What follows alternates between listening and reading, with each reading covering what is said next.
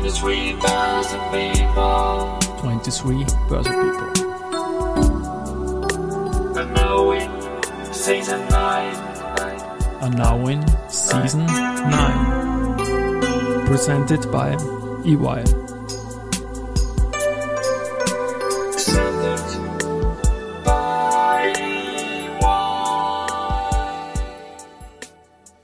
Ja, herzlich willkommen wieder zur Serie 23 Börse People. Und diese Season 9 der Werdegang und Personality Folgen ist presented by EY.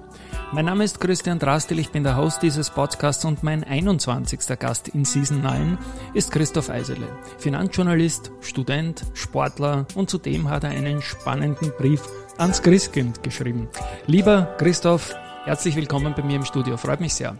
Hallo Christian, vielen Dank für die Einladung. Ja, ich freue mich jetzt riesig auf das Gespräch. Ein sehr junger, sportlicher Finanzjournalist sitzt hier vis-à-vis Karrierewerdegang. Ich äh, interessiere mich da immer, wie es bei dir begonnen hat, wie du dann schon langsam auch in Richtung Börse gekommen bist. Tu mal da ein paar Stationen durchgehen, bitte. Sehr gerne. Also ich fange vielleicht einmal ganz am Anfang an. Also wie man vielleicht unschwer in dem Laufe der Folge noch hören wird, komme ich aus Tirol.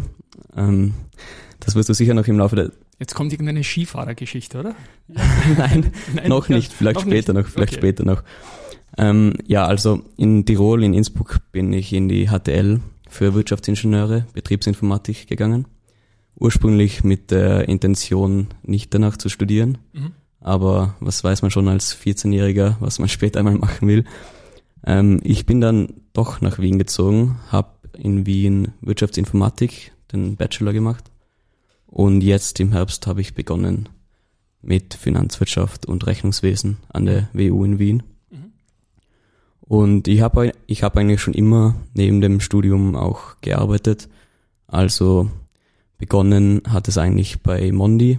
Mhm. Hier war ich im Energy Reporting. Das war Teil des Sustainable Development Reportings. Also hier ist bei mir und bei meinem Team sind quasi die Energiedaten von, von allen Papierwerken von Mondi weltweit zusammengelaufen. Hochspannend. Und Ja. wir haben hier quasi die Daten dann ausgewertet und aufbereitet für das Sustainable Development Reporting. Das war durchaus spannend, weil da, kommen, da kommst du halt in Kontakt mit den Energiemanagern überall auf der Welt, also von Südafrika bis Schweden, überall wo halt die Werke stehen und dann damals war einmal eine Zeit, wo in Südafrika politisch diese, diese Plünderungen waren und so, das, da muss man dann schon richtig damit umgehen. Oder auch wenn dann in Russland die, die Kälte und so mitspielt, das war dann schon energietechnisch oft ganz, ganz interessant eigentlich. Wir sprechen da vom Jahr 2021, mitten in der Pandemie. Wie, Mhm. wie hat die da reingespielt in diesen Job? Ich meine, das war ein größerer Job und man hat es ja nicht gekannt, wie das vorher war, aber es war sicher ganz anders aus der Sicht derjenigen, die schon länger dort waren bei Mondi. Ne? Ja, wahrscheinlich. Also ich kann es nur aus meiner Pers- Perspektive erzählen. Aber es ist eigentlich, es hat ganz gut geklappt. Ich meine, für mich war das sowieso das erste Mal in einem großen Konzern. Also das war sowieso spannend, einmal zu verstehen, wie so die Abläufe sind in so einem großen Konzern, also intern, wie läuft die Kommunikation und all diese Dinge. Es war natürlich durch die Pandemie teils wahrscheinlich nicht so, wie es ursprünglich war, aber es hat eigentlich doch ganz gut geklappt. Und Mondi war eine, war super, ein super Arbeitgeber, super spannende Zeit, eigentlich habe ich viel gelernt. Aber ich war halt doch eigentlich immer extrem ähm, finanz- und wirtschaftsbegeistert, schon Mhm. zu der Zeit auch neben einem Bachelor und habe mich da privat eigentlich extrem viel eingelesen über das Internet hauptsächlich und Magazine und Bücher und Zeitungen. Und habe dann eigentlich diese Stelle beim Börsianer gesehen Okay. und habe mich da einfach schlicht beworben und dieses Assessment Center durchlaufen. Ich hatte zu dem Zeitpunkt eigentlich journalistisch noch wenig Vorahnung, muss ich sagen, aber ich hatte halt das Interesse am Kapitalmarkt, an der Finanzszene. Das war vor zwei Jahren, 2021 circa, als du beim Börsianer begonnen Genau, hast, oder? genau. genau. Und jetzt interessiert mich noch, ähm, wie viele Jahre vorher, beziehungsweise in wie jungem Lebensalter hast du dich dann mit Finanzen auseinandergesetzt? Der Job ist ja wohl erst Jahre später gekommen. Ja, ja. Also ich habe, ich, man muss vielleicht sagen, ich war schon immer auch als Jugendlicher und als Kind recht wirtschaftstreibend, vielleicht kapitalistisch, wenn man so sagen will. Also ich habe da von meinem Onkel einmal eine eine 10 Gramm Gold, Goldmünze bekommen und schon damals als, als Jugendlicher immer in der Tiroler Tageszeitung damals noch täglich den Goldkurs gecheckt und ist jetzt Gold nach oben, ist nach unten. Da habe ich auch langsam mit dem Zeitunglesen begonnen und habe damals schon gemerkt, dass mich eigentlich die, die Wirtschaftsseiten in der Tiroler Tageszeitung immer am meisten interessiert haben. Also das würde ich jetzt vielleicht leicht kränken, aber die Sportzeiten habe hab ich immer am, am schnellsten überschlagen. Puh, ich habe Sport und Wirtschaft anzubieten. aber wir, ich glaube, wir kommen ja eben auch, auch zu ganz spannenden Sportfacetten. Spoiler, aber jetzt machen wir da mal weiter. Ja. Genau, eben, obwohl ich selbst sportlich war, habe ich eigentlich Sport immer am meisten überschlagen, eher mehr in Richtung Wirtschaft, Politik. Und ich bin dann eigentlich im Laufe der Zeit auch zu einem extremen News-Junkie geworden. Also bin ich auch heute noch. Also können wir dann vielleicht auch noch ausführen. Also bei mir zu Hause, ich, es stapeln sich die Ausgaben, die Printzeitungen. Ich bin auch so ein Typ, der kaltet sich das auf und liest das Wochen später noch nach. Also es ist fast schon krankhaft. Du bist noch jung, irgendwann wird's eng in der Wohnung. Ich kenne das Problem. Und so Papier hält sich nicht ewig auch letztendlich Eben. von der Schönheit. Ne? Nein, das stimmt eh. Das stimmt eh. Ja. Das ist aber spannend. Und, und ziehst du Print als Konsument jetzt, ja, du arbeitest natürlich für einen starken Printtitel bei uns in der Börseszene mit dem Börsianer, aber ziehst du als Privatmensch und über die Börse-Bubble hinausgehend Print auch digitalen Medien vor in, im Newskonsum? Schwer zu sagen. Also ich habe beides. Also ich mag beides, ich lese beides. Es ist halt, digital ist einfach oft praktischer in der Situation, aber Print ist halt so ein Leidenschaftsding. also, ja, das finde ich schön, dass man das von einem jungen Menschen. Aber ich bin da vielleicht da, nicht. Ich glaube, die meisten in deinem Alter wissen, ist jetzt nicht bös gemeint, oder Jüngere wissen nicht, wie man Print halt überhaupt, wenn sie nicht ein Schulbuch gehabt hätten. Eben, ja, eben. Aber ich glaube, es gibt auch in meiner Generation noch so Nostalgieliebhaber, die auch noch Print ganz gerne in der Hand halten. Mhm. Ob sie es dann überhaupt lesen oder ob sie es lieber einfach auf den Coffee Table le legen. Schaut auch gut aus, ne? Genau. genau. Ja, was ja auch sehr spannend ist, wir, wir machen mehrere parallele Journeys auch in der Zeitschiene. Was ich gefunden habe auf LinkedIn und wir im Vorgespräch auch gesagt haben, 3D-Visualisierungen, Vista Square, da, da hast du auch spannende Sachen. Genau, das ist eigentlich nur ein quasi freiberuflich. Nach Auftragsbasis mache mach ich das immer hin und wieder. Und da geht es eigentlich darum, ähm, Büroimmobilien zu visualisieren, also 3D, 3D Objekte zu erstellen von Büroimmobilien. Das mache ich auf Auftragsbasis eben für dieses Unternehmen Vista Square. Mhm. Und da habe ich auch eben hauptsächlich bekannte Kunden wie eben die, Fim, die Immofinanz. Ja, schön. Wow. Ähm, die du ja kennst. Ja. War da auch in, in Düsseldorf bei einem großen von diesen MyHive, mhm. ähm, diese gemeinschaftlichen genau, Büroräume diese Urban, wunder, wunderschönen Sachen, das kommt zum Teil, also vielleicht habe ich das schon mal gesehen und wusste nicht, dass von dir kommt, die Visualisierung.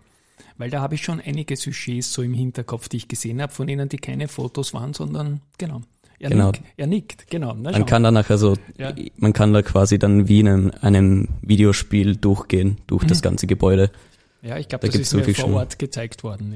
Ja, ja sehr gute. Großer Respekt. Und lernt man sowas selbst oder macht man dann Kurs? Oder ich traue dir ja fast zu, dass du das selbst beigebracht hast. Ja, also als Wirtschaftsinformatiker hat, hat man vielleicht die, die Eigenheit, dass man sich recht schnell etwas anlernen kann, informatisch. Also ich glaube, das ist das Große, was ich am meisten gelernt habe in meiner wirtschaftsinformatischen Ausbildung. Nicht das Programmieren selbst, sondern dass ich schnell mir Dinge beibringen kann in dem Bereich und so war das halt auch dort. Also ich habe das eigentlich dann über das Unternehmen, das ist so ein Wiener Startup, eigentlich die haben mir das quasi beigebracht. Es ist nicht allzu komplex, aber es ist eine Wahnsinnssoftware, die hier verwendet wird und die Modelle sind wirklich tiptop. Das klingt auch so, als würde diese Arbeit ebenfalls Spaß machen, oder? Wenn Auf jeden Fall. Sagen, ja, wunderbar. So, jetzt Schwerpunkt Börsianer und die Börse. Ähm, was hast du beim Unternehmen für Schwerpunkte? Gibt es irgendwelche Branchen, irgendwelche Länder, irgendwelche Märkte, irgendwelche Eventformate? Was ist dein Job dort? Ja, also beim Börsianer, du weißt eh, wie es ist in Wien, der Kapitalmarkt ist begrenzt in der Größe. Etwas sehr. Und, ja. und bei uns natürlich jeder muss ein bisschen alles abdecken. Mhm. Aber natürlich wegen meiner Ausbildung im, im informatisch-technischen Bereich bin ich beim Börsianer auch quasi der Datentyp, also der Number Cruncher. Ich bin hauptsächlich verantwortlich für die Insider-Auswertungen immer wieder, verantwortlich für Charts, Statistiken, alles mit Datenauswertungen. Auch eher im Bereich der Interviews, also ich habe schon einige Interviews geführt, gerne auch mit den Fondsmanagern, also ich bin auch eher spezialisiert vielleicht mehr auf die Bereiche Fonds und wirklich Aktien und Anlage mhm. und eher weniger jetzt vielleicht Versicherungen und Immobilien und so. Das sind vielleicht so eher meine Schwerpunkte. Mhm. Und du hast mir im Vorgespräch erzählt, ich darf dich das fragen jetzt, was ich jetzt fragen werde. Du bist selbst auch Real Money Investor. Ohne sei es jetzt, äh, wann hast du damit circa begonnen und wie ist ungefähr deine Anlagestrategie? Also begonnen habe ich eigentlich, wo ich mich selbst für das Thema mehr interessiert habe. Das war so am Ende meiner Schulzeit, also Ende der HTL. Ich habe schon in der HTL damals, vielleicht auch ganz interessant, ähm, mit einem Freund zusammen, das war so der zweite Krypto-Hype, da haben wir Arbitragegeschäfte gemacht mit Krypto. Wir haben dann auch also ein, die ganz einfachen Sachen. Genau, wir haben dann auch ein Skript programmiert, was uns die Arbitragemöglichkeiten von den verschiedenen Börsenplätzen aufzeigt. Das hat nicht lange funktioniert, aber es hat noch funktioniert. Inzwischen ist das ja alles professionalisiert.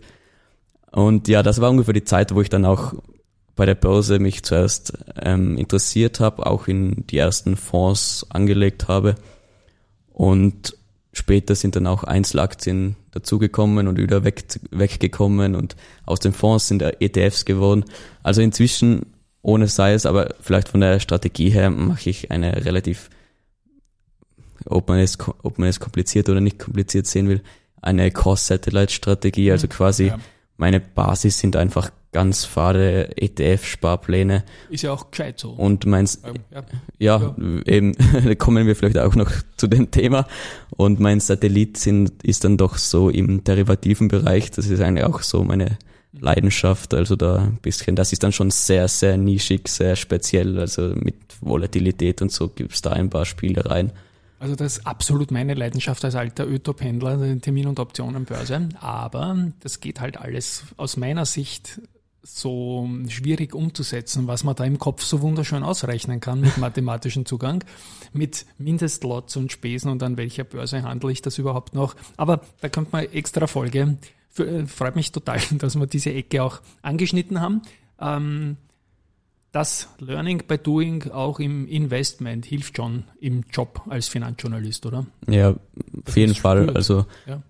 man muss natürlich in Österreich aufpassen, dass man es dann nicht als Journalist irgendwie dieselben Aktien quasi da behandelt, worüber man auch schreibt und so. Der Markt ist klein. Aber jetzt eben so, wie ich sage, Core Satellite mit, mit der ETF-Sparpläne und so, dann ist das ja auch kein Problem, so Governance oder Compliance technisch quasi. Und wir sind eh schon knapp dran ähm, an einem Hauptpunkt in diesem Podcast und eigentlich der Grund, warum ich dich jetzt eingeladen habe. Ich hätte dich sicher irgendwann eingeladen, aber vielleicht nicht drei, vier Folgen hinter der Ingrid Graverig, weil das ist, ist äh, Mitarbeiterin und, glaube ich, die stellvertretende Chefredakteurin dort und ich ein bisschen immer mixen will, aber dann hast du einen Brief ans Christkind geschrieben und diesen auf LinkedIn gepostet und der hat nicht nur mich, sondern glaube ich sehr, sehr viele andere auch äh, beeindruckt. Und ja, sprechen wir mal über den Brief vom Autor selbst. Weltexklusiv.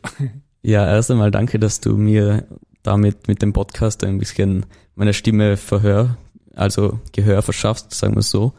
Ähm, ja. Ich bin kein Verhörer, Entschuldigung, das lassen wir drin. So nein, also, ja, nein, aber das hast du auf LinkedIn auch schon super geschafft und jetzt machen wir es auch noch Audio. Ja. Also, mein Titel war ja, das Umlage ist ein Schieflagesystem. Mhm. Vielleicht kurz, um alle Hörer auf die gleiche Seite zu bekommen, um was es geht. Also, das Pensionssystem, wie eh schon oft erklärt und ausführlich erklärt, die, das Umlagesystem beruht darauf, dass die Pensionisten ähm, die Pensionseinzahler zahlen den Pensionisten die Pensionen und inzwischen sind, ist die Kohorte der Pensionseinzahler einfach nicht mehr so groß, dass es ausreicht, dass die für die ganzen Pensionen zahlen der, mhm. der Pensionisten.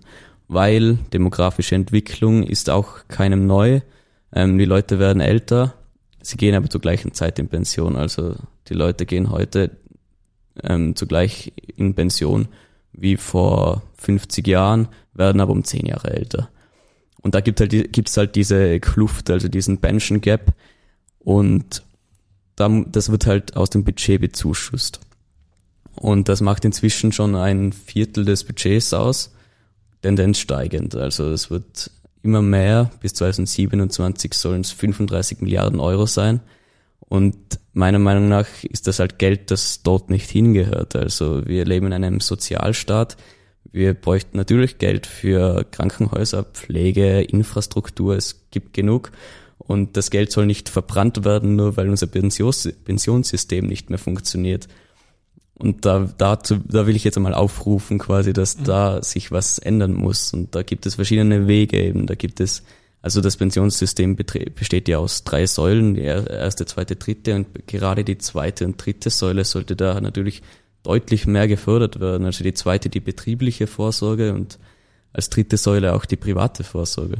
Ja, sagt ein, ein Selbstentscheider natürlich. Du hast da spannende Vergleiche auch am Anfang drin, dass wir in einer Peer Group mit Botswana, Indonesien und Peru, tolle Länder. Okay, du Das würde ich ja, eh noch ja. gern kurz erwähnen. Da ist nämlich vor kurzem diese Mercer-Studie rausgekommen, also von diesem Beratungsinstitut, die auch weltweit sehr viel, also überall verbreitet worden ist, von Bloomberg etc. Die ist schon eine bekannte Studie. Und Österreich liegt hier von 47 untersuchten Ländern auf Platz 40 in der Gruppe mit Botswana, Peru und Argentinien. Aber es kommt noch schlimmer, denn diese Studie beruht ebenso auf drei Säulen. Da wird einmal betrachtet die Adäquanz, also wie groß die Pension pro Person, äh, wie groß das die Höhe, also die Höhe quasi der Pension etc. Einmal die Integrität. Hier geht jetzt vor, geht's vor allem um, um die operativen Kosten und die Regulatorik. Und die dritte Säule ist die, die Nachhaltigkeit des Pensionssystems.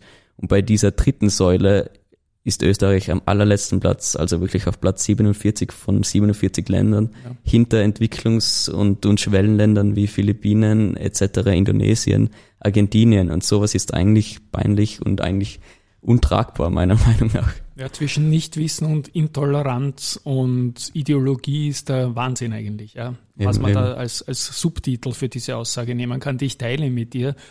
Ja, und du hast auch gesagt, was du als Mitzwanziger, so hast du dich selbst genannt, ähm, gerne machen würdest. Selbst nämlich, als Selbstentscheider und auch da bitte eigene Worte, was die Vorsorge betrifft. Ja, es geht darum, dass wenn ich als Mitzwanziger selbst für mein Alter, für meine Pension vorsorgen möchte, weil eben wie beschrieben das System auf sehr wackeligen Beinen steht, dass ich dann immer noch diese 27,5% Käst abdrücken muss, sofern ich überhaupt eine positive Rendite erziele, welche ja auf meinem Risiko äh, beruht, muss man auch Den erwähnt Verlust haben. darfst du dir gerne behalten. Eben, Genau. eben. Und ich finde, das ist gerade in heutigen Zeiten eigentlich komplett überholt, weil die, ich brauch's dir nicht erzählen, aber du weißt, vor 20, 30 Jahren war es sicher noch deutlich schwieriger und komplizierter anzulegen und in Aktien zu investieren. Aber die Welt hat sich weitergedreht. Es ist heutzutage ganz anders. Also heute, heute kann man um 0 Euro ein Depot eröffnen. Man so kann, du, ja, ist wichtig. Ja, man genau. kann um 0 Euro Sparpläne besparen mit Mindesteinlage von 10 Euro. Es ist quasi heutzutage jedem ermö- ermöglicht, am Kapitalmarkt teilzunehmen. Und da will ich auch noch erwähnen, der Kapitalmarkt ist meiner Meinung nach ja eines der grunddemokratischsten Vehikel, um am volkswirtschaftlichen Wachstum überhaupt teilzunehmen. Also ich, also aus dieser Perspektive müssten überhaupt die Linken eigentlich viel mehr pro Kapitalmarkt sein, weil Ja, man sieht ja eh eigentlich dann pro Partei. Ich glaube, die Grünen haben den stärksten Zu Ja, Zuspruch ja. gehabt in dieser 40, Studie. Ne? ja, 40 ja, Prozent. Genau, 40 Prozent. Und will ich vielleicht auch noch kurz anhängen. Also es gibt da auch gerade von heuer eine Auswertung, dass inzwischen jeder vierte Österreicher Wertpapiere besitzt Mhm. und von denen auch mehr als drei Viertel verdienen weniger als 3000 Euro. Also es ist lange kein Thema mehr der Reichen, kein privilegierten Thema mehr, sondern ist eigentlich ein Thema der breiten Masse. Die Bevölkerung ist hier einfach der Politik voraus oder die Politik will das einfach teilweise aus ideologischen Gründen nicht, weil rational ist das eigentlich nicht mehr nachvollziehbar.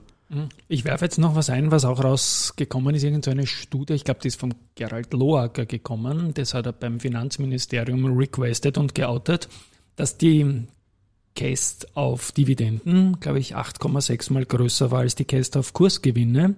Sprich, mehr Dividenden. Wir sind ein Dividendenland, würde das schon bringen, wenn mehr Aktionäre sind. Und mit dem Faktor kannst du das überkompensieren und sogar einen positiven Steuereffekt mhm. unter Umständen über mehr Aktionäre erzielen. Es ist das spezielle Österreich-Thema, das jetzt nur österreichische Aktien betrifft.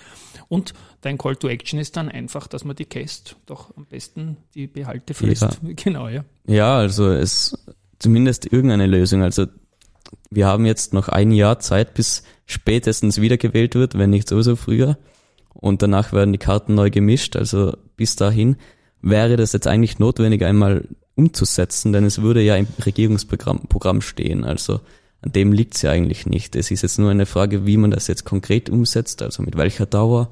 Zwei, fünf, zehn Jahre. Wird das jetzt ein eigenes Altersvorsorgedepot oder nicht? Oder nur für grüne Anla Anlageprodukte oder nicht? Aber das ist alles kompromissfähig. Aber wichtig wäre mir jetzt zum Beispiel einfach nur, dass einmal was überhaupt durchgesetzt wird, mal umgesetzt wird, bevor es die Zeit verrinnt, weil mir kommt, kommt vor, dass da der, manche politische Parteien einfach auf Zeit spielen und da versuchen die Verzögerungstaktik wie im Fußball. Ja, genau. ich habe in Minute 90 steht. Eher gesprochen, vielleicht meinen sie sehr gut mit uns, weil die Börsen zuletzt ja nicht allzu freundlich waren und es wird halt immer günstiger auch und schon langsam könnte wieder so ein Zeitpunkt kommen, wo es nicht blöd ist, mittelfristig einzusteigen. Du richtest dich in dem Brief ans Christkind auch an alle Parteien, an alle großen Parteien, sind da mit Hashtag dabei und dürfen sich angesprochen fühlen. Hast irgendein politisches Feedback bekommen? Aus der Bubble ist ja viel gekommen.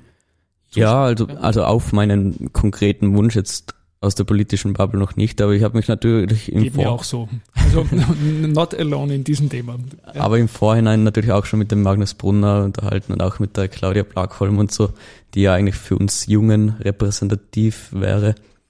Und die sagen dann eh oft, oder auch mit dem Martin Kocher, die sagen ja eh oft, ja, sie sind dahinter, es wäre eigentlich alles bereit und so weiter, aber irgendwie geht dann halt nichts weiter. Also irgendwie passiert dann nichts. Also ja.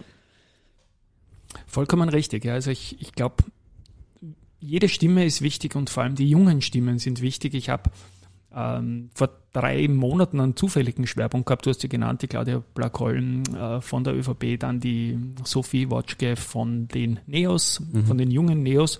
Da habe ich dann irgendwie behauptet, dass die Jungen, die sich da melden, weiblich sind. Und deswegen freue ich mich, dass du jetzt auch dabei bist. Ja, dieses Thema ist ein großes. Ich hoffe, wir kommen da zu irgendeinem Kompromiss ist mir fast zu wenig. Die Behaltefrist gehört einfach wieder weg, ist die Forderung, weil das können die Banken auch nur mit einem Schalter um, sonst haben wir wieder Bürokratie pur und keiner wird's machen.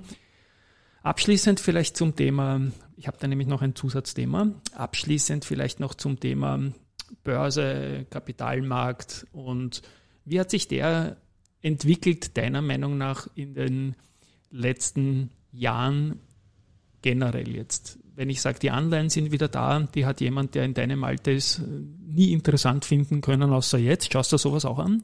Ja, natürlich. Also zwischen natürlich Zinsprodukte ja.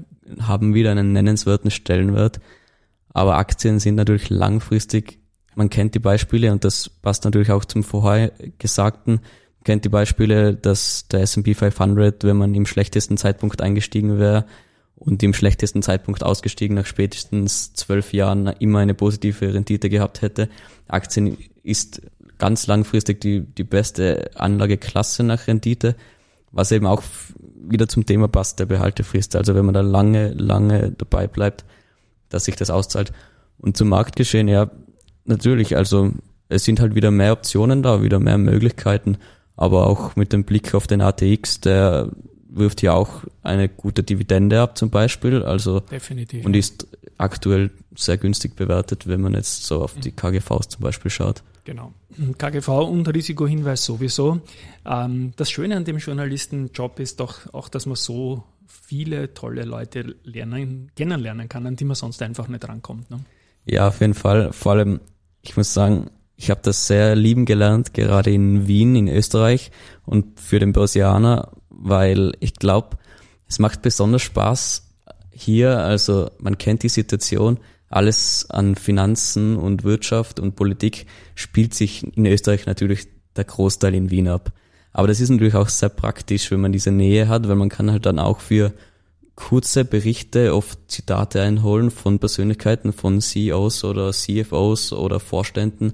Und das ist jetzt zum Beispiel, wenn man jetzt über das weltweite Geschehen berichtet, wenn jetzt Warren Buffett verkauft seine BYD-Aktien, dann kriege ich jetzt kein aktuelles äh, ähm, Ad-Hoc-Zitat von Warren Buffett daher, aber halt hier, diese Nähe ist natürlich schon sehr praktisch und da macht es halt umso mehr besonders Spaß, auch bei den Pressekonferenzen und bei den Veranstaltungen so die Leute zu treffen und, und, und gleich ins Gespräch zu kommen, ein Netzwerk aufzubauen. Das, da bin ich auch gleich am Anfang in, ein bisschen ins kalte Wasser geschmissen worden. Aber das, und das ist auch ungewohnt um, zu, zu beginnen natürlich, wenn man da auf einmal die ganzen Persönlichkeiten vor sich hat und, und persönlich trifft. Aber als Journalist ist es natürlich eine, ein mega Spaß, wenn man, wenn man da gleich ja. den Zugang hat. Ja, schon. Und es schadet sicherlich auch nicht in der Karriere, dieses Netzwerk schon in jungen Jahren zu beginnen aufzubauen. Ich habe hin und wieder auch deutsche Gäste da, die sagen immer so bewundernswert, dass Wien, das gibt es in Deutschland nicht. Dort ist das auf mehrere Städte, wichtige Finanzstädte verteilt. Ich sage dann immer drauf, ja, es hat Vor- und Nachteile, weil eigentlich müsste man jeden Tag fünf Leute treffen. Das geht sich auch wieder nicht aus, mhm. weil es eben möglich ist. Ne? Ich habe mich jetzt auf mein kleines Podcast-Studio, da kommen die Leute zu mir und ich habe einen Riesenspaß damit und meinen Frieden gefunden, was das Termine machen, weil es war zu viel. Ja, äh, geschafft. So, du hast eingehend irgendwie einen, einen Schmäh mir rübergejagt, dass ich äh, nicht traurig sein soll, weil du kein Sportfernsehen geschaut hast oder gelesen hast oder so in den Zeitungen, sondern eher die Wirtschaftszeiten. Bin überhaupt nicht traurig. Du hast auch Sportarten genannt im Vorgespräch, die es vielleicht nicht zwingend in den österreichischen Zeitungen drinstehen würden überhaupt, aber auch da bitte. Um was geht's da? Ähm, ja, also ich habe in meiner Jugend oder in meiner ganzen Kindheit und Jugend eigentlich immer American Football gespielt. Schön. Also Teamsportart hat mich sicher sehr geprägt. Hat auch sehr viel Spaß gemacht, aber nach dann fast zehn Jahren war dann einfach auch irgendwann genug. Also da kommen dann auch die kleinen Wehwehchen und der Aufwand ist halt sehr hoch. Und ich habe dann irgendwann begonnen, auch neben der HTL und neben dem American Football noch eine zweite Sportart, das war Kraft-Dreikampf. Ist ein bisschen verwandt mit American Football vom Nutzen her, oder? Ja, also man eben beim American Football ist man natürlich, natürlich verbringt auch sehr viel Zeit in der Kraftkammer und beim Training mit Gewichten und so quasi ist das relativ nahe eigentlich. Und da bin ich dann irgendwann dann komplett übergeschwenkt zum nur mehr Kraft-Dreikampf und das halt auf Wettkampfebene, also Tiroler Meisterschaften und österreichische Meisterschaften. Und hat auch mega Spaß gemacht. Ähm, ist natürlich dann, ich finde, jede Sportart, wenn man sie dann auf Wettkampfebene betreibt, wird irgendwann ungesund. Also das geht dann auch beim Kraft-3-Kampf darum, wenn man immer eine Gewichtsklasse passen muss, dass man dann auch Tage und Wochen davor entwässert man, ja, genau, und, ja. und dann sitzt man am Tag davor in der Sauna und streicht sich mit der Scheckkarte den Schweiß vom Körper und in der Früh muss man noch Kaugummi essen und in die Flasche spucken, damit die letzten Gramm noch rausgehen. Das ist dann schon ein bisschen die, die andere Seite. Aber es hat sehr, sehr Spaß gemacht eigentlich. War auch, war einige, war bei einigen Meisterschaften dabei. Und als zahlenorientierter Mensch kann man da unglaublich seine eigenen Rekorde und umrechnen mit Gewicht, also Traum, oder? Ja, eh, total, total. Man kann natürlich auch im Training davor schon alles punktgenau mittracken. Natürlich, das, das funktioniert dann natürlich perfekt und das, das, den Trainingsplan dann natürlich perfektionieren. Ich hatte auch einen sehr guten Trainer, der selbst Europ mehrfacher Europameister im Bankdrücken war. In Innsbruck noch, aber dann bin ich irgendwann nach Wien gezogen, dann hat sich das irgendwie verlaufen mit dem Verein und, und eben der Sport hat dann auch, das Training hat sich dann alles nicht mehr, so ist nicht mehr so ganz, nicht mehr ausgegangen. Ich kenne mich jetzt nicht hundertprozentig aus, aber gibt es da irgendeinen Koeffizienten, der Gewichtsklassen einreiht, dann, dass zum Beispiel die Leistung in einer geringeren Gewichtsklasse, Schwergewicht bisher du keines, ja, gegen die, die wirklichen Sumo-ähnlich ausschauenden Menschen gewichtet in der Leistung. Gibt sowas? Genau, genau. Also es gibt prinzipiell Wertungen in jeder Gewichtsklasse mhm. und Sieger in jeder Gewichtsklasse. Und dann gibt's eben, wie du sagst, wie heißt so ein, das dann? So, im, Im Laufen gibt's das mit der Age Group. Da geht's ja. nicht nach dem Gewicht. Da kann ich sagen, meine Leistung als 55-Jähriger in der gleichen Zeit ist mehr wert als die eines 35-Jährigen und da gibt's den Age Group. Genau, also im Kraft-3-Kampf heißt der Wilks Score okay. oder so, aber sie haben den vor zwei Jahr oder drei Jahren neu mhm. neu eine neue Formel aufgestellt. Vielleicht heißt er inzwischen anders. Okay. Aber es gibt so kann ich, etwas. glaube ich, 100.000 Fragen stellen. Aber ich hab, man sieht es ja im Podcast nicht, da habe ich jetzt symbolisch den Mund offen gehabt. Großer Respekt. Da, gut, wir sind schon weit fortgeschritten und ich komme eigentlich zu meiner Abschlussfrage. Ähm, du bist als junger Mensch in der Börsewelt, in der kleinen in Österreich unterwegs. Was sagt der Freundeskreis dazu? Hast schon manche inspirieren können, ähnliche Wege zu beginnen oder zu investieren oder sonst irgendetwas? Ich glaube durchaus. Also ich glaube, mich haben schon sehr oft Freunde angesprochen und natürlich um Tipps gefragt und so. Aber viele haben auch einfach gefragt, dass, dass ich ihnen zeige, wie man damit anfängt. Und das tue ich dann schon gern. Also ich bin jetzt nicht der, was jetzt, ich sage immer, ich bin, ich bin ja kein Anlageberater, ich bin Jetzt Journalist. eher so auf Job oder so. Also, aber mich fragt auch jeder, welche Aktie soll ich kaufen? Eben, eben. Ganz falsche Frage. Ja. Aber so auf den Job ist bezogen, natürlich gilt das Gleiche. Aber ich sage immer, es ist halt wichtig, dass jeder das findet, wo er wirklich dafür brennt, was einen wirklich interessiert und jetzt nicht irgendwie auf aktuelle Trends achtet, so wie bei mir in der Finance-Branche ist natürlich, heißt oft, ja, Investmentbanking ist das A und O und so, aber es ist nicht jeder ein geborener Investmentbanker und es, es gibt auch in der Industrie tolle Jobs, was zu einem viel besser passen oder in anderen Zweigen und so. Also ich finde, jeder soll einfach einmal in sich, in sich kehren und überlegen, was einen denn wirklich interessiert und da nicht irgendwie so viel von äußeren Abhängigkeiten sich das so, also darauf achten. Wunderbar. Gut, das ist ein schönes Schlusswort. Ja, ich hoffe, dass da langsam was weitergeht mit unser aller Zugang zum Thema Investieren, dritte Säule und so weiter. Da geht's nicht nur um uns selbst, sondern auch um die Gesellschaft. Bitte Augen nicht weiter verschließen. Lieber Christoph, danke, dass du da warst. Das hat mir irrsinnig viel Spaß gemacht, auch dass das so schnell geklappt hat. Und vielen Erfolg mit deinem Brief ans Christkind wünsche ich dir. Da möge da was unter dem Christkind liegen, vielleicht nur bei dir. Für dich ist die Käste abgeschafft, weil Leimann. An euch da draußen, ich finde inspirierend, oder? Tschüss einmal von meiner Seite. Danke, Christian.